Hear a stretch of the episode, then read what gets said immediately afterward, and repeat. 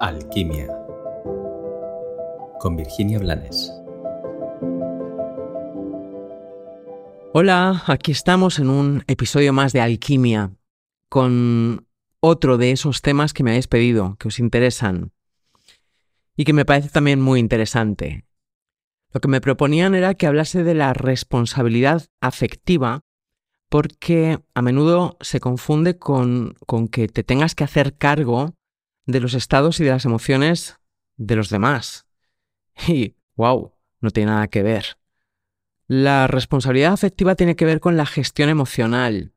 Te, te, cuento que tienes un curso grabado por mí muy intenso de gestión emocional. Lo tienes, eh, te dejo el link aquí abajo para que puedas acceder para ver el contenido y te puedo asegurar que es un curso muy intenso y muy útil para comprender tus emociones, para aprender a gestionarlas sin hacerte daño y sin hacer daño, sin destruir, sin ninguna necesidad desde los modos reactivos que arrastramos desde la, desde la niñez, muchos de nosotros.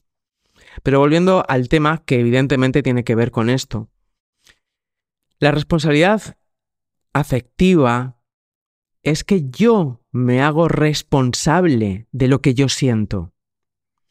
Desde ahí yo tengo el deber de autosostenerme, de sostener lo que yo estoy sintiendo porque soy consciente de que independientemente de la circunstancia y de la lectura que yo haga de esa circunstancia, lo que está pasando en mí tiene que ver conmigo, no con lo que está pasando ni con lo que creo que me han hecho o no me han hecho.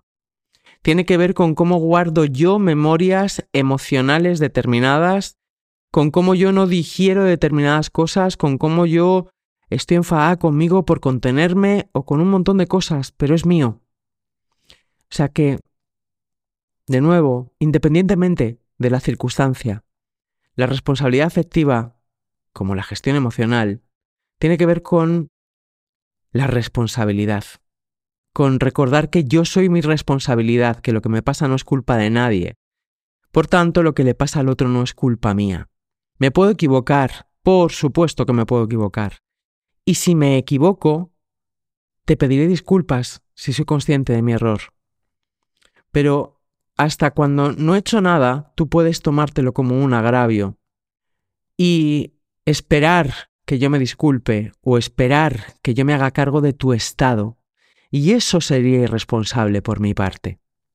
Yo puedo acompañar, si así lo siento, si me apetece, si me nace, si me da la gana, a otro en su estado, pero yo no tengo obligación de acompañar a nadie, porque el estado de cada cual y la emoción de cada cual son su responsabilidad. Y de nuevo, sosteniendo al otro, lo inutilizo. No le permito que aprenda que es capaz de autosostenerse y de hacerse cargo de sí mismo. De este mismo modo, es responsable decir no, decir ahora no, decir basta, decir nunca más.